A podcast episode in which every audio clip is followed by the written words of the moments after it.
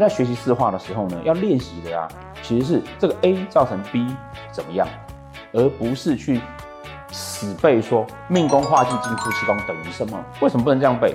因为命宫化忌进夫妻宫等于什么？因为是那个它可能是武曲化忌、太阴化忌、太阳化忌、太阳化忌、天象化忌，命宫化忌进夫妻宫等于什么？这件事情啊，会因为星曜的情况不同，那你单纯背一个答案，怎么可能会是准的呢？一定是不可能是准的。我们接下来啊，呃，因为很多网友那个希望啊，我们来谈飞话，所以呢，我们呢会开始啊来做一系列讨论飞话的学习方法，来教大家怎么样自己慢慢慢慢透过自己的理解，把飞话技巧学起来。